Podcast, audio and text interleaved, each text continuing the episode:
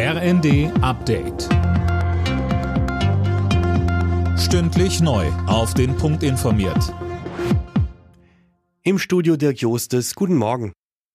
Ungarn blockiert weitere EU-Finanzhilfen für die Ukraine. Regierungschef Orban stimmte beim EU-Gipfel gegen zusätzliche Mittel in Höhe von 50 Milliarden Euro. Allerdings startet Brüssel Beitrittsverhandlungen mit dem Land. Mehr dazu von Gisa Weber. Die Staats- und Regierungschefs haben bei ihrem Gipfel in Brüssel grünes Licht gegeben, allerdings mit einem kleinen Trick.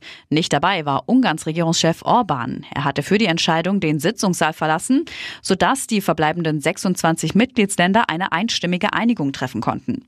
Orban lehnt die Aufnahme von Beitrittsverhandlungen mit der Ukraine weiter ab.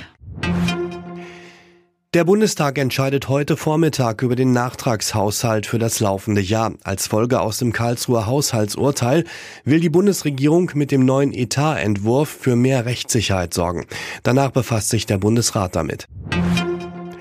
Heute kommen die letzten Bundeswehrsoldaten vom Mali-Einsatz zurück nach Deutschland. Die über 140 Frauen und Männer werden am Nachmittag am Fliegerhorst Wunsdorf in Niedersachsen von Verteidigungsminister Pistorius empfangen. Zehn Jahre lang war im Rahmen einer UN-Mission versucht worden, Mali zu stabilisieren.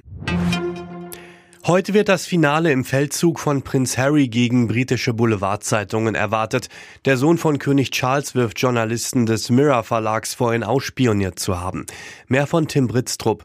Es geht um teilweise sehr intime Einblicke in das Leben des Royals. Harry und seine Anwälte sagen, die Informationen können eigentlich nur aus abgefangenen Sprachnachrichten stammen.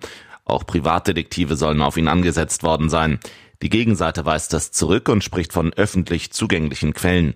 In dem Prozess hatte Harry selbst vor dem Londoner High Court ausgesagt, als erster britischer Royal seit 130 Jahren. Der SC Freiburg muss in der Europa League in die Playoffs. Die Freiburger verloren das letzte Vorrundenspiel gegen West Ham United mit 2 zu 0. Bayer Leverkusen steht dagegen ungeschlagen im Achtelfinale nach einem 5 zu 1 Sieg gegen Molde. In der Conference League unterlag Eintracht Frankfurt beim FC Aberdeen 0 zu 2. Alle Nachrichten auf rnd.de